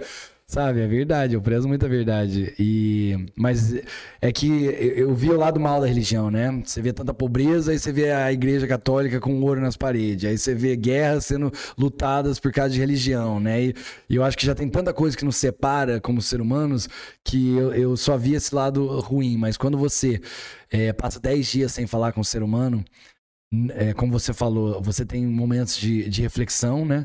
Que você. O autoconhecimento é abundante. Hoje eu sei quem o Felipe é de verdade, o que, que ele gosta, o que, que ele não gosta, o que, que ele quer. onde ele quer estar daqui 10 anos, por que, que eu fiz aquilo 10 anos atrás, que eu falo muito nas palestras e prezo muito. Eu encontro muitas pessoas hoje que não têm esse autoconhecimento. Eu acho que a gente está. A gente vive num mundo hiperconectado né? A gente não tem tempo para pensar, para ter essa conversa, para refletir. Muitas vezes a gente não quer fazer essa reflexão porque ela dá respostas muito difíceis, né? Então a gente entra no Instagram, entra no TikTok, manda WhatsApp, prrr, quando você vê, acabou sua vida e você está usando uma máscara durante esse tempo inteiro, né? E eu acho que essa oportunidade é tão grande da gente estar aqui que eu acho que você joga no lixo essa oportunidade quando você faz isso, né? Então, se você não sabe onde você quer chegar, como é que você vai chegar lá? Não sabe, você olhar uma árvore ali e imaginar quantos anos que aquela árvore demorou e talvez foi um passarinho que deixou aquela semente ali, as abelhas e é tudo muito perfeito, sabe? É tudo, é tudo muito perfeito e muito lindo e acho que é só quando você é, busca isso, né? Que você se põe no meio da natureza, que você tá lá, que, que você vê essas coisas. Você não vai ver isso dentro de uma casa, né? Então é, é muito lindo e, e tudo que eu faço, acho que uma, tem várias vertentes, tem várias razões. Era para viver um sonho, era para para seguir minha carreira como jornalista de aventura que eu amo, contar histórias, mas eu acho que também é para inspirar as pessoas. Para inspirar as pessoas a sair disso, da sua zona de conforto, a sair das suas casas e buscar, eu acho que a natureza, que essa pandemia, acho que ajudou muito a mostrar isso, né? Acho que muitas pessoas voltaram para a terra. Hoje o, o mercado do cavalo é extremamente quente, porque muitas pessoas viram que, pô, preciso de um sítio, eu preciso da roça, eu posso abrir pela internet que eu tô fazendo dentro dos apartamentos em São Paulo. E né, a gente vê muitas pessoas hoje vindo pro interior, buscando um sítio, buscando um cavalo. Talvez... Eu posso falar por mim mesmo. É, eu estava há 12 anos em São Paulo e foi exatamente é uma carga de mensagens enorme aqui, né? Mas se a gente fosse pegar isso isoladamente, né? É, foi um dos grandes motivadores, né? Preciso me reconectar. 12 anos em São Paulo, daí acabei vindo também para a cidade natal, né? Onde as raízes começaram, as raízes. né? Mas, cara, interessante. O... Nossa, uma carga de mensagem gigantesca aqui. Eu acho com um momento reflexivo super interessante. E é, o Matheus falou dos animais, né? E, cara, eu queria perguntar para você, eu, eu acabei esbarrando numa matéria sua, né? Falando uhum. que você teve, teve uma experiência com urso. É. Ah eu queria entender um pouco que experiência que foi essa, né? Cara. E o que aconteceu, cara. Compartilha aí com a galera, né? Qual jornada então, que foi, né? E como que foi isso, né? A minha primeira experiência com urso, cara, foi no norte de Montana, na primeira jornada. Era 9 horas da manhã cedo e eu já fazia muitos dias que não tomava banho, um humor terrível, né? E, e um calor muito quente no verão lá no norte de Montana. E os cavalos empacaram do nada empacaram, começaram a ficar nervoso, agitado, a soprar, queria voltar do mesmo caminho que a gente estava tava vindo, e eu sem entender nada em cima, né? O burro, vamos, vamos, vamos, e na roseta neles, e nada, nada, nada. De repente eles param assim, fica com a orelhinha perfeitamente para frente, e sai um urso pardo, um urso grise, bem na nossa frente, assim, cruza na frente dos cavalos e minha, e continua do outro lado. É, para quem nunca viu um urso pardo, urso grise, ele pesa mais ou quase igual um cavalo de um touro de rodeio. Ele corre a 50 km por hora. Ele escala a árvore e sabe nadar. Ele é um animal extremamente perigoso. Se ele, se ele vai atrás de você, não tem como fugir. Não a menos que, que você voe, né? Eu acho que é, ainda a gente não consegue é, mais. A única coisa que consegue fazer é voar é. pra, pra escapar desse animal. E os cavalos cheiraram esse urso muito antes da gente ver ele, né? Eles estavam me alertando. Os cavalos salvaram a minha vida naquele momento. E, e, eu sempre falo sobre trabalho em equipe, né? A gente não faz nada sozinho. Esse é um dos grandes legados da minha jornada, né? Minha primeira equipe foi os meus amigos que me ajudaram com o planejamento. Um tirava foto, outro fazia vídeo, outro papapá, fizemos a, a revistinha de, de patrocínio, fizemos o piloto para filmar o documentário. A segunda equipe foram os cavalos mais importante, sem meus filhos, ali eu não ia ter cavalgado sequer um quilômetro. E eu tinha que cuidar deles, da nutrição deles, tinha que ferrar eles, casquear, tinha que ser veterinário, tinha que achar comida para eles. Só que eles também estavam cuidando de mim. Eles salvaram minha vida naquele momento. Né? E eu acho que muito, muitos líderes, eles não têm a humildade de escutar a sua equipe. Como eu não tive naquele momento, achando que eu entendia melhor que eles. Eu não tô vendo nada. Vamos continuar. Se a gente tivesse continuado na mesma toada, o urso ia sair onde a gente estava e ele ia atacar a gente, porque o urso pardo ele ataca. Quando ele não sabe o que, que é, ele ataca entre. Eu, ele vai olhar, vai querer saber o que é. Ele vem com tudo e vai. E então foi assim um aprendizado muito grande para mim de ter a humildade de escutar a minha equipe, os meus cavalos. E aí na última jornada que eu fiz a terceira do Alasca até o Canadá, eu tava cruzando três ursos por dia. É, urso pardo, urso, urso negro, urso indo no acampamento à noite, urso seguindo a gente. Foi muito perigoso. E, de novo, Deus nossa Senhora Aparecida, as rezas da minha mãe, as velas da minha avó, não sei o que, o universo. É, eu tô aqui hoje para contar a história, porque foi, foi muito perigoso. Ah, eu imagino. É, Felipe, passando então, a gente falou bastante, bastante histórias aqui do, da trajetória, da primeira, eu acho, né? É, tem outras também, tá, pessoal? Mas a gente vai ter que filtrar, que senão a gente claro. vai ficar num podcast mais extenso. Mas eu queria entender como que, imaginando que você já estava chegando aqui no Brasil, né? Porque o, o, ponto final era Barretos, certo? Isso. É, cara, aquilo lá eu acho que deve ter dado mais energia ainda, né? A gente está falando já que você estava nessa jornada há anos. É. Se eu estou bem aqui de matemática, foram dois anos e alguns meses, né? Três meses. Dois anos e três meses. Então, você chegando no Brasil, depois de todos os desafios, né, os perrengues, também conhecido pessoas totalmente solidárias, né? É. É, ter esses momentos de reflexão, até encontrado urso, né? Vários ursos, inclusive, né? Uh, eu queria entender como que foi uh, esse momento de estou chegando no Brasil, né? E quando você pisou na nossa terra, cara, e por é. onde que foi, né? É. Nesse sentido, porque deve ter sido um momento muito especial na sua vida, porque, cara, todo aquele sonho que eu tinha quando é, pelo que eu entendi, que o, sonho da travessia foi antes dos nove anos mesmo, né? É, de é? quatro, cinco anos quatro, já. cinco anos. Então, cara, todo o sonho que você teve na sua vida até então foi realizado. Você estava é. pisando ali no Brasil, ainda tinha um, um uma gordurinha a ser traçada é, ali, né? É. Uma gordurinha alta, né? Porque o Brasil é extenso e tudo mais. Mas eu queria entender como que foi essa sensação, cara. Porque quando você pisou aqui, deve ter sido um momento muito único. É uma bagagem de emoções grande, né, Álvaro? Ele vem é. lá do Canadá, passando por inúmeras é, é, situações, né? E chegar aqui, vamos, não podemos dizer o sprint final, não é um sprint final, porque, né, o Brasil tem sua, Nossa, é grande, sua extensão, hein? né? Caraca. Mas deve ter sido é, emocionante, né, Felipe? Nossa, foi demais, cara. Foi esse momento de déjà vu para mim, sabe? Que é muito interessante, porque é outro tema também, que é visualizar, né?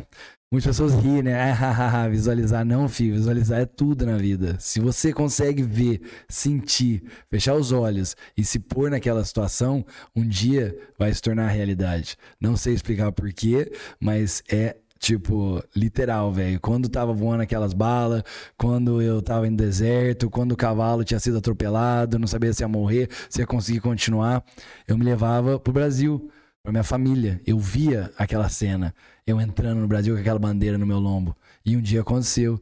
E quando eu cheguei lá, era como se eu tivesse vivido aquilo mil vezes já. Sabe quando você fala, pô, será que eu sonhei? Será que foi de outra vida? Que você literalmente fala, já vivi isso antes? Eu já tinha vivido aquilo antes, muitas vezes. E foi mágico, cara. Meus pais foram é, na chegada lá. Minha irmãzinha, antes de parar, a caminhonete já saiu, me deu um, um abraço gigante. Ela era, um, sabe, uma criancinha quando eu saí. Fazia é, quase três anos que eu não tinha vi, visto ela, entendeu? E aí ela já, ela me lembrava de mim por foto, cara. Ela olhava pra mim assim, pô, ele é de verdade. É, a Paola, minha outra irmã, meu pai, minha mãe é, o Celcinho, o esposo da, da, minha irmã, enfim, foi, foi lindo demais. É, e, e foi um momento, assim, de, de muita gratidão, né, cara, com as pessoas que me ajudaram, né, muita gratidão no coração. E também o desafio de agora ter que. Eu entrei por Corumbá, no Mato Grosso do Sul, Pantanal, é, desde a Bolívia.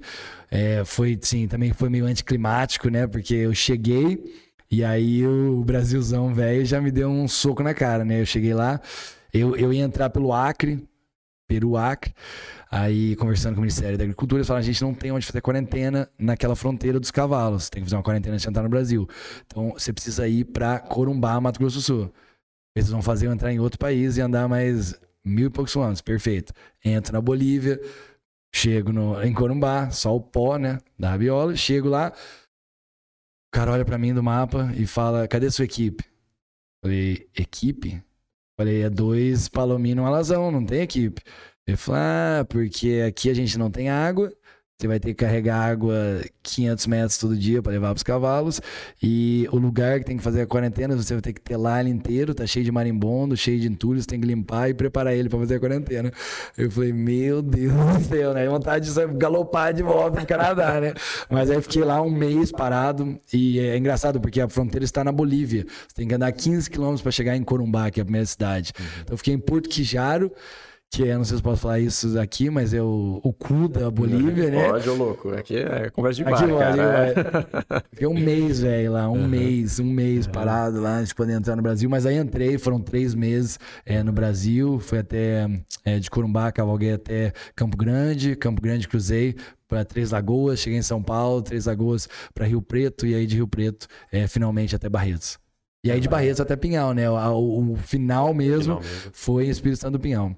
Ah, cara, e a, eu lembro quando você chegou aqui em Pinhal, cara, tava tendo um, uma é, passeata mesmo cara, ali, né? Mais foi de 500 bonito, né? cavaleiros né? ali, é, muita família, muita criança, as esposas, os maridos. Eu entrei ali, a gente fez uma recepção na entrada da cidade, uhum. aí o padre, o padre Augusto levou a Nossa Senhora pra mim, pra me carregar um ano de medo da Nossa Senhora da igreja, velho. Eu em cima do cavalo. A sorte que eu tava no Bruiser, que é um cavalo muito manso, eu abracei a santa, assim, é. larguei as rédeas. E, e aí, pô, tinha gente na cidade, desde o portal até a igreja, cara. Tinha gente do lado da, da, da, da estrada ali, da rodovia, o tempo inteiro. Aí a gente chegou aqui, dia 13 de setembro, cheguei no dia da Rosa Mística, que é muito Olha louco, só, né? É. Tudo escrito, gente, cara. É, somos todos devotos aqui, né, né na Rosa Mística. Qual né? são as chances? Eu saí do canal dois anos é. e, e, e, três meses antes, 803 dias, eu chego no dia da Rosa Mística, velho, em é. dia 13 de setembro. É aí entro com ela na igreja, também muito emocionante, né? Você sabe como é que é a missa aqui, é, é muito linda, né? O pessoal tem, tem muita fé nela. E aí entrei com a santa na mão e, e com a minha família. Pô, foi maravilhoso, cara. Eu achei animal, cara, você ter vindo aqui é, para a cidade que você nasceu, né? Claro, Depois ser, do, né? de Barretos, porque é, trouxe todo o contexto do começo do nosso podcast, de raízes, claro, né? Então, claro, olha, claro. eu vou viajar. É aquela frase na Marina, né? Vou viajar o mundo inteiro, né? É. E de fato foi o seu caso, né? É. E uh, voltou aqui uh, reencontrar as pessoas da cidade onde você nasceu. E, cara, eu queria falar também, destacar. Desculpa se você tiver alguma pergunta aí, você vai falando, tá, Matheus? Que eu tô falando pra caramba. Vai tranquilo, vai tranquilo. Mas é, eu queria destacar Barretos também, porque é, vamos pensar aqui para a indústria country, né, como um todo, a comunidade country como um todo. É super importante um evento aqui no Brasil e até no claro, mundo, né? Vamos claro. falar assim, o Barretos é, um é gigantesco. Do mundo, né? do mundo. E se vocês acham que o Rock in Rio é grande, é, vai para Barretos. Vai para Barretos, é, para vocês pra Barretos, cara, exato. Você chegar na arena, olhar é. lá de cima da, da, da, da arquibancada para a arena, você vê, você não vê terra, você não vê nada, você vê só cabeça, só pessoas. É impressionante, é impressionante. E sabe o que foi legal? Assim, é, pelo que me parece, ele foi um baita parceiro seu também nessa trajetória, assim, demais, né? Demais, Então, ajudou com os contatos aqui no Brasil, né? Demais. O que você ia fazer com os cavalos, as exportações e por aí vai. É, cara, deve ter sido um, momento super simbólico para você também quando você entrou naquela arena. Quantas pessoas tem Barretos, mais ou menos? É, é sentado ali, sentado. fica de 30 mil a 40 mil. Aí quando abre, né, uhum. que o pessoal pode vir na pista, são 100 mil que assistem os shows ali. 100 mil. Eu, eu imagino que a casa tava lotada, né? Lotada. Quando você entrou na arena ali, viu a galera é, batendo palma, aplaudindo. Deve ter sido. Eu tô até arrepiado aqui falando, cara. Deve ter sido algo assim, totalmente simbólico para você, né? Cara, foi Conseguir, assim. Dever né? cumprido também, né? É, tudo, né, cara? Uma mistura de emoções, né? Pô, tá ali com os cavalos, eles estão bem, sabe? Meus filhos, todo mundo falava, vai morrer, não vai conseguir. Minha avó no palco, minha mãe, meu pai, pessoas dos Estados Unidos vieram do Canadá que tinham sido importantes para a jornada 40 mil pessoas de pé aplaudindo. É, aquela arena dos sonhos, todo cowboy brasileiro sonha em um dia pisar ali. Só pisar, tirar uma foto. Eu, eu tava entrando ali, sabe? Com os meus cavalos no final de uma jornada de, de dois anos, no cara. No altar dos cavaleiros, no né? No altar dos a meca, né, do, é. do rodeio e, e, cara, foi assim, parecia que minha alma tinha saído do meu corpo, sabe? Eu tava vendo tudo de muito longe, me senti muito próximo a Deus naquele momento. É, e nunca mais na minha vida vou, vou viver aquilo de novo. Posso viver momentos diferentes, vivi outras conquistas, mas são diferentes, né? Cada conquista, cada momento, aquela foi único. E aí, aí eu desci dos cavalos e os caras me levaram para conhecer a estátua que eles tinham feito minha dos animais, de mais de 5 metros, velho. Eu tinha 27 anos de idade, sabe? Uma coisa muito bizarra que acho que poucas pessoas. É, sei lá, geralmente é muito engraçado quando, quando eu tava lá, tinha um stand, né, com os cavalos, comigo e a estátua. E aí tinha um, um dia que tinha um menininho lá, ele olhava para mim, olhava pra estátua, olhava para mim, olhava pra estátua. Aí ele chegou em mim e falou: moço, lá você em cima do cavalo? Eu falei, oh, rapaz, então sou eu loucura, né? Ele, falei, ele falou, eu achei que só fazia estátua de gente morta. É, eu falei, ah, que menino só, inteligente. Cara. E é verdade, né, cara? Você é escuta de tantas pessoas, né? né? Tão triste, né? É. Por que, que a gente não faz homenagem quando a pessoa tá viva, tá né? Viva. Fala, pô, vó, te amo, obrigado. A senhora é foda. Nossa, Mãe, pai, legal, obrigado, né? Uhum. Daí depois vai no velório e fala, foi nossa, foi uma pessoa tão importante e tal. e então eu sou muito grato, cara. Sou muito grato. Hoje tem um segundo monumento em Londrina. Meu primeiro par de bota tá no maior museu do Canadá, em Toronto. E eu sou muito grato, porque essas coisas geralmente não acontecem até a pessoa morrer, né? E, e tenho muita sorte que as pessoas celebram o que eu fiz. Nossa, parabéns pela primeira conquista. Eu sei que teve outras também, né? Sim. Mas eu acho que, na verdade, não foi uma conquista só, né? Foram várias conquistas dentro Sim. de uma primeira trajetória, né? claro. né? E várias reflexões. E daí houve, inclusive, outras trajetórias, né? Felipe, eu acho que a gente é, destacou bastante aqui a primeira travessia sua, né? Eu acho interessante a gente entrar até num, terceiro estágio aqui do nosso bate-papo, focando um pouco o que, que, o que, que se tornou né, o, o, o, Cavaleiro das Américas hoje, né? Sei que é, você tem os seus livros, tem um documentário também, daí a gente queria entender um pouquinho mais disso. Claro. Fica à vontade para falar. Claro. Mas é, imaginando que você fez essa primeira travessia, e eu acho que foi algo. Eu ia te perguntar se foi algo proposital ou não, no sentido de construir essa marca, esse brand do, no Cavaleiro uhum. das Américas. E a partir de então, né, houve outras derivadas, né, os livros, enfim, todo o documentário. Tinha esse propósito mesmo, é, essa intenção da, da criação desse, dessa marca? Com certeza, eu acho que nada acontece por um acaso, né? Uhum. A gente é arquiteto da nossa vida, né? Então lá atrás eu já sabia tudo o que ia acontecer, já estava escrito já. Eu já sabia que um dia eu ia ter uma linha de chapéu, que eu ia ter uma linha de bota, que eu ia, eu ia viver disso, né? Eu ia criar um brand, um brand em cima de, da história, né? Então, graças a Deus, hoje é, demorou, não é da noite pro dia, né? Como a gente falou, falei no começo. É, eu demorei 10 anos, desde o começo que eu. Primeira vez que eu apertei o record na câmera, até o momento que eu assisti meu documentário no primeiro festival de cinema com uma plateia. Foram uma, foi uma década. Então, foi árduo caminho, mas graças a Deus agora eu tenho os dois livros, né? Dois best-sellers em português e inglês. Futuramente a gente vai lançar em espanhol e outros idiomas também. Acabei de escrever o terceiro, agora a gente vai lançar até o final do ano. Documentário, é, que, pô, tô muito orgulhoso do Doc, porque eu estudei jornalismo para fazer documentários, né? É, eu, desde o começo, sabia, era, o carro-chefe para mim era fazer o documentário. Vai ser um seriado de televisão também, de três temporadas, é, futuramente. Mas, pô, cara, o dia que eu achei aquele documentário no telão de cinema, no primeiro festival, velho, tipo, outro momento de que nem entrar em Barretos. Você fala, cara, me belisca, eu sonhei tanto com isso. Eram tantos dias que eu achei que não ia acontecer, que sabe, você vai, dar um passo para vir, dar cinco para trás. E eu tinha que filmar tudo, cara, além de de, sabe, ser o ferreiro, cuidar dos cavalos, achar comida, eu tinha que descer do cavalo, montar o tripé, ligar a câmera, voltar 200 metros, passar na frente, desmontar tudo, guardar, dar um tiro na cabeça. Então, Cara, as fotos eram é você mesmo que fazia. As, as filmagens, as filmagens 95% fui eu que fiz, eu sou o diretor de é. fotografia do documentário. Aí treinava as pessoas ao meu redor, pô, pode filmar para mim saindo dessa fazenda, meu pai viajando comigo, filmava, namorada vem, filma, minha mãe. Então, foi mais 95% fui eu que filmei. A gente ganhou o melhor documentário escolhido pela plateia naquela noite, naquele primeiro festival nos Estados Unidos. E desde então a gente já ganhou seis é, é, prêmios. O documentário foi lançado em Hollywood, no Chinese Theaters, que é o, o, o teatro mais icônico, o cinema mais icônico do mundo, é, no meio de Hollywood. Foi para Índia, Mumbai, na Índia, vai para Europa. Eu lancei em Barretos, lancei em Pinhal, uhum. que foi uma noite assim única na minha vida também, sabe? Minha avó de 95 anos acompanhando, assistindo meu filme, velho, no telão. Isso não tem preço. Não. O resto é merda. Isso que é. é. felicidade, isso que é conquista, isso que eu vou levar comigo pro resto da vida, velho. O olhinho dela brilhando, olhando um filme que eu fiz durante 10 anos, cara, na minha cidade, com a minha família, com pessoas que falaram, pô, te segurei no colo quando você era criança nesse teatro maravilhoso aqui. Foi o primeiro lugar que eu lancei o documentário no Brasil.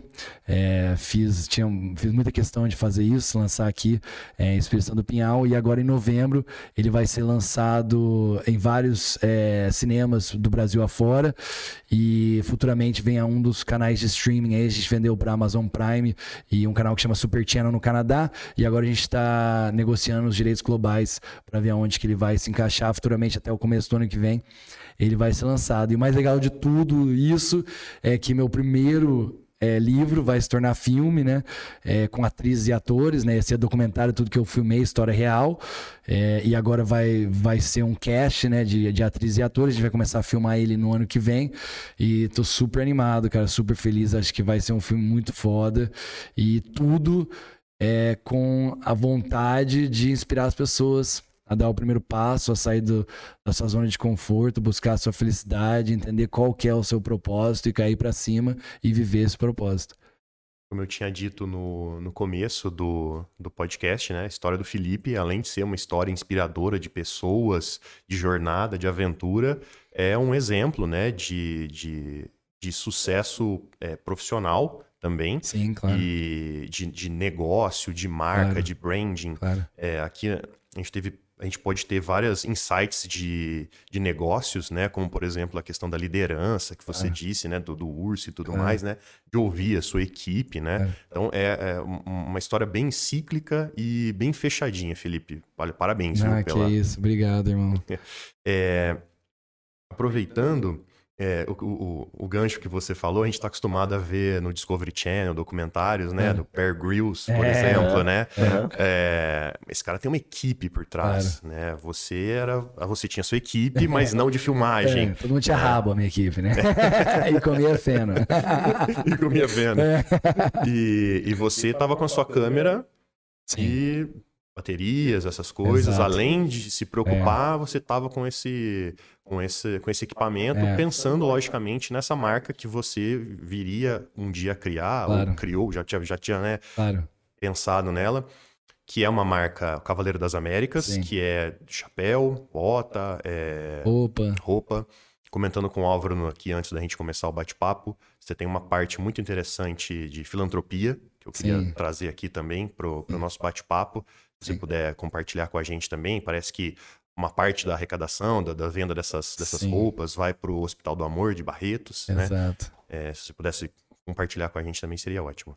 Sim, é. Ah, eu acho que é é uma coisa que eu aprendi desde muito cedo. No Canadá eles prezam muito isso, sabe? No Brasil também, né? Acho no mundo inteiro, mas eu cresci lá. Então, eu cresci com essa, com essa mentalidade de fazer trabalho voluntário, sabe? Pra você terminar o high school no Canadá, que é o colegial, você tem que fazer, acho que é 60 horas de trabalho voluntário. Senão você não pega seu diploma.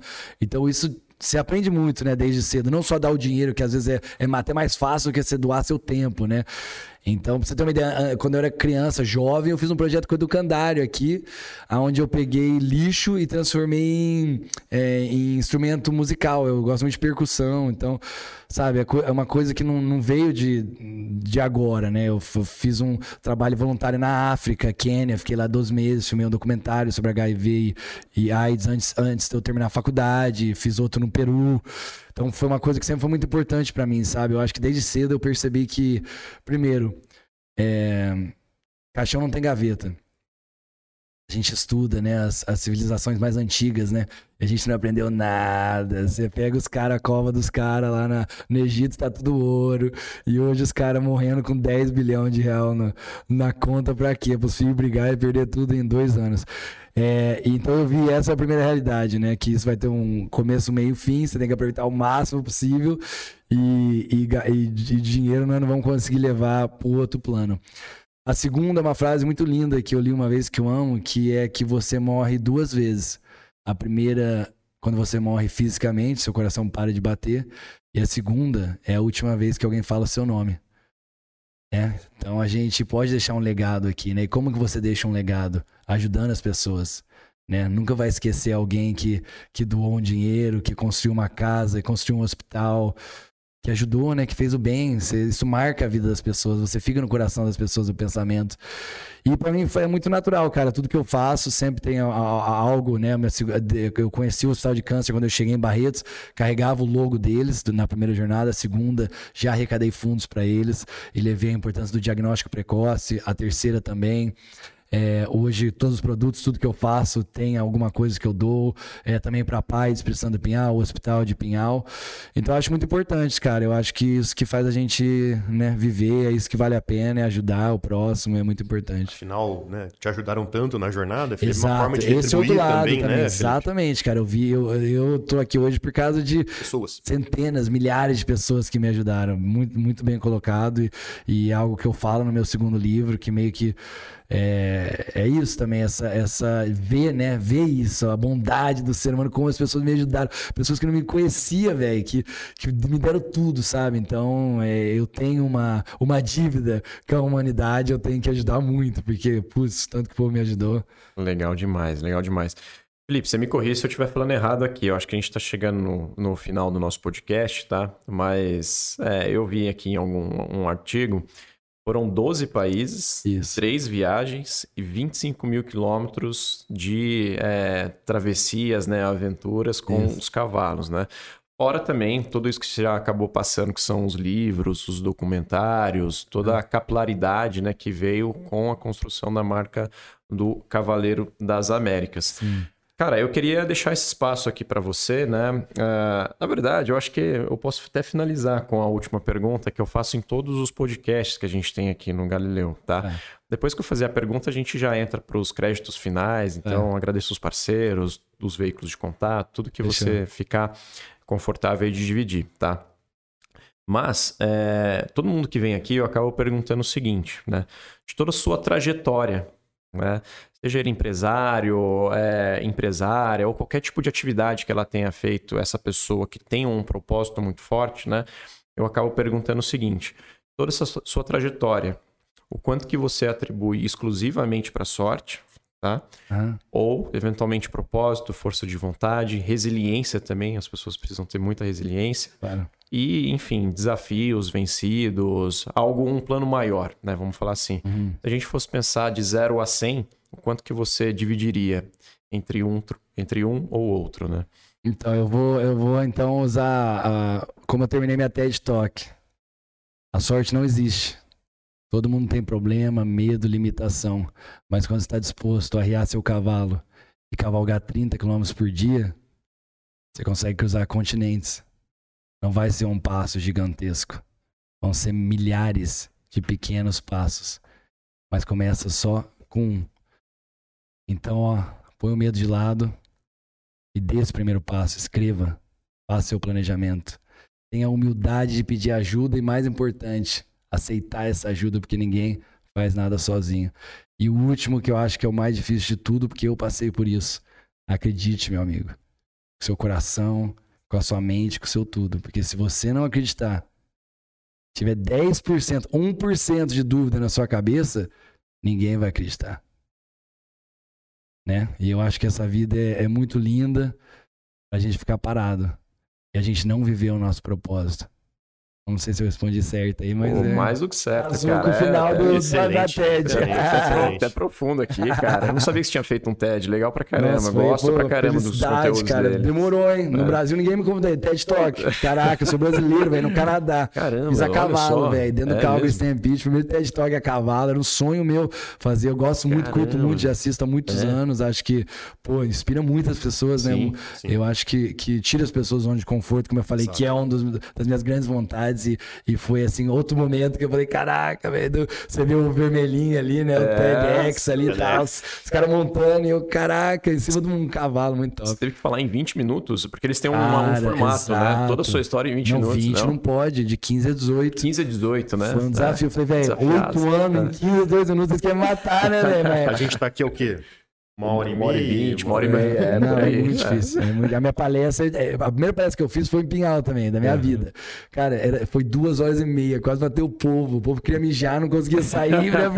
Ficou aquela coisa, não, não pode sair degustar. Eu achava que tinha que contar a história inteira, né? Então, uhum. aí hoje eu faço muita palestra, minha palestra é de 50 minutos, né? Você vê uhum. que ninguém vai conseguir ficar duas horas parada. E, e, o TED foi, mas eles têm um estudo, né, que mostra que as, depois de 15 minutos, 18, as pessoas perdem a atenção. Perde então, atenção, atenção. E é verdade, realmente né? A gente tá na geração TikTok, é. É, 15 segundos a 30 é. e tchau, obrigado, é o que você tem. Galera, se você chegou até aqui, muito obrigado. É, obrigado. Foi uma longa jornada. É, long rider. Parabéns pra você, vocês é, são todos cavaleiros de longa distância agora. Verdade. Felipe, vamos abrir esse espaço então para você agradecer os seus parceiros, né? Ah, e qualquer tipo de novidade que você queira compartilhar também com a gente que está vindo. Mensagem né? final. Uma mensagem final também. Não, agradecer vocês aí pela, pela oportunidade, agradecer Pinhal, né? Que legal que, que vocês estão com o podcast aqui em Espírito Santo Pinhal. Parabéns, né? Sempre legal trazer inovação aqui para a cidade, uhum. contando histórias, né? De muitas pessoas aí de sucesso, pessoas que estão aí fazendo acontecer. Que Pinhal tem muita gente, né, cara? Eu acho que, que muita gente boa. E agora com o turismo chegando aí, vai, vai ser uma nova, um novo legado, né? A gente era a terra do café, agora virando a terra do, do vinho. E acho que, né? a gente nem imagina onde que Pinhal vai estar daqui 10, 20 anos. Isso é muito legal. Agradecer minha família aí, todo mundo. Só, só agradecer, gratidão. Só isso mesmo. Cara, valeu pela presença, eu sei que é correria. Pessoal, né, ele não falou, tá? Mas ele, ele acabou de chegar de Mato Grosso, né? É. Uh, e ele veio direto aqui pro podcast. Acabou nem tomando uma água lá na casa dele e ele veio direto aqui no podcast. Desculpa, mãe. Estamos... É. Ela vai ficar brava aí, né, cara? Já mensagem, já tá louca, já. A Cross já me mandou 10 mensagens. É, e, é, e, estamos num domingo, né? E o homem realmente não para porque amanhã tem Canadá de novo, né? Amanhã tem reunião em São Paulo e aí Canadá. Legal demais. Cara, valeu, Zaço. Valeu, que, que, que ensinamento aqui. Eu fiquei muito mais é, energizado, vamos não, falar assim. Sua energia é isso. é muito boa, eu Obrigado, aprendi muito hoje, então. Não eu acho que eu fui um bom aluno porque eu absorvi bastante conteúdo e você foi um belo bom professor. Que cara. isso, professor nada, cara. Eu, eu sempre falo que eu tô compartilhando minha história, velho, sabe? Se, se, se, você achar algo legal que você acha que pode pôr na sua vida, top. Mas eu só tô compartilhando minha história e, e muita gratidão a vocês aí para poder contar um pouco da minha história. Todo mundo que escutou a gente aí, obrigado demais. Show. Aí, excelente, pessoal. Show. Valeu, galera. Abração. Espero que tenham gostado. Até mais. Um abraço. Falou. sun